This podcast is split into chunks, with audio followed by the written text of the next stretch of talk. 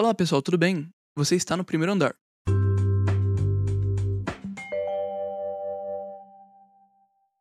No episódio passado, nós falamos sobre o terceiro setor, que, para quem não lembra, os teóricos o caracterizam como um grupo de organizações privadas sem fins lucrativos e voltadas para as práticas sociais.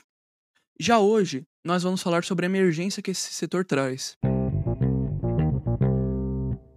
Segundo os estudos de Coelho e Thompson, na década de 70 encontraremos um cenário de crise econômica que acabou abalando a política de bem-estar nos Estados Unidos e na Europa. Nesse novo contexto neoliberal, temos um Estado mediador de conflitos devido à emergência de desigualdades sociais oriundas das contradições de classe e disputa pelo poder. De acordo com Coelho, a política do welfare state contava com as empresas para garantir a proteção pública dos trabalhadores, quando o Estado e as empresas entram em crise. Os níveis de desigualdade se agravam. Dentro desse cenário, entra a sociedade civil, que se rearticula para garantir o bem-estar de todos, passando a recuperar espaço de ação, se reconfigurando para assumir as responsabilidades sociais. Nascem assim as ONGs e as OCIP, concretizando assim o nascimento do terceiro setor. O terceiro setor vem se firmando com forte organização e forte apoio do voluntariado participativo, articulado ou pautado no planejamento e na gestão. Esse setor se mostra pronto para atuar junto à comunidade e à política. Por existir um setor que ajuda o Estado, ele vê nessas organizações uma maneira mais prática de cumprir suas responsabilidades. Devemos nos atentar ao crescimento desse setor sempre com um olhar crítico para que não se torne uma válvula de escape das obrigações do governo. Já o terceiro setor no Brasil e na América Latina, as ONGs começaram a surgir entre os anos 60 e 70, durante os períodos autoritários, a fim de criar um ambiente seguro para a ação dos militantes defender os seus valores democráticos, que sempre procuravam beneficiar, beneficiar os necessitados. No período da redemocratização, essas organizações foram obrigadas a seguir um novo contexto político, o que acabou causando uma crise de identidade nessas ONGs, que tentavam redefinir sua fun suas funções numa sociedade que agora está democrática.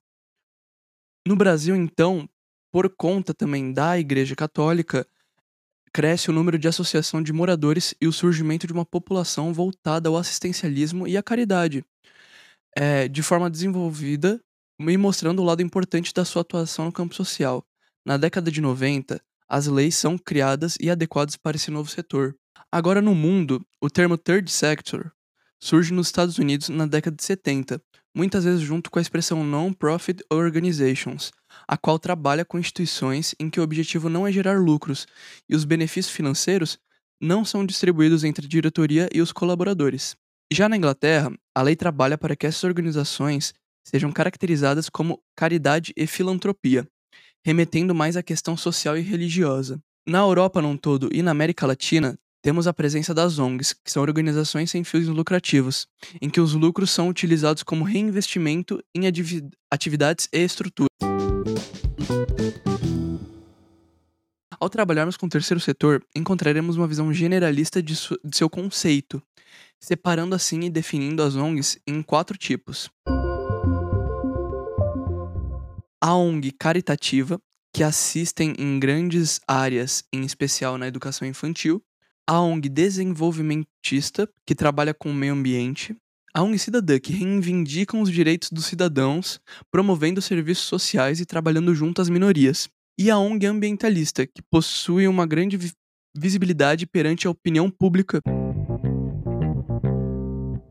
Com isso, percebemos que estamos um momento em que o terceiro setor surge para contribuir na formação do cidadão. A partir dessa ideologia, encontramos uma grande brecha para a atuação dos profissionais de comunicação engajadas com a pauta comunitária, além também de promoverem projetos que visam o melhoramento de serviços que atendem às necessidades básicas. O terceiro setor também trabalha com a inserção social dos excluídos, a partir do momento em que promove atividades educacionais e artísticas.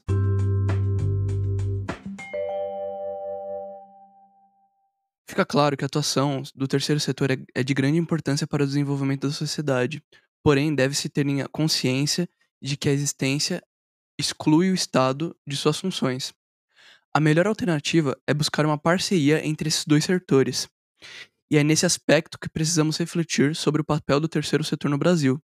Sua existência é benéfica, porém ela não deve excluir a participação e a responsabilidade de outros setores na sociedade, sendo função da comunicação criar meios e ambientes para que haja essa participação. Somente a quebra dessas barreiras existentes entre o primeiro, o segundo e o terceiro setor poderá promover o real desenvolvimento da sociedade. Muito obrigado por ter ficado até aqui. Esperamos você na próxima. Você chegou ao seu andar.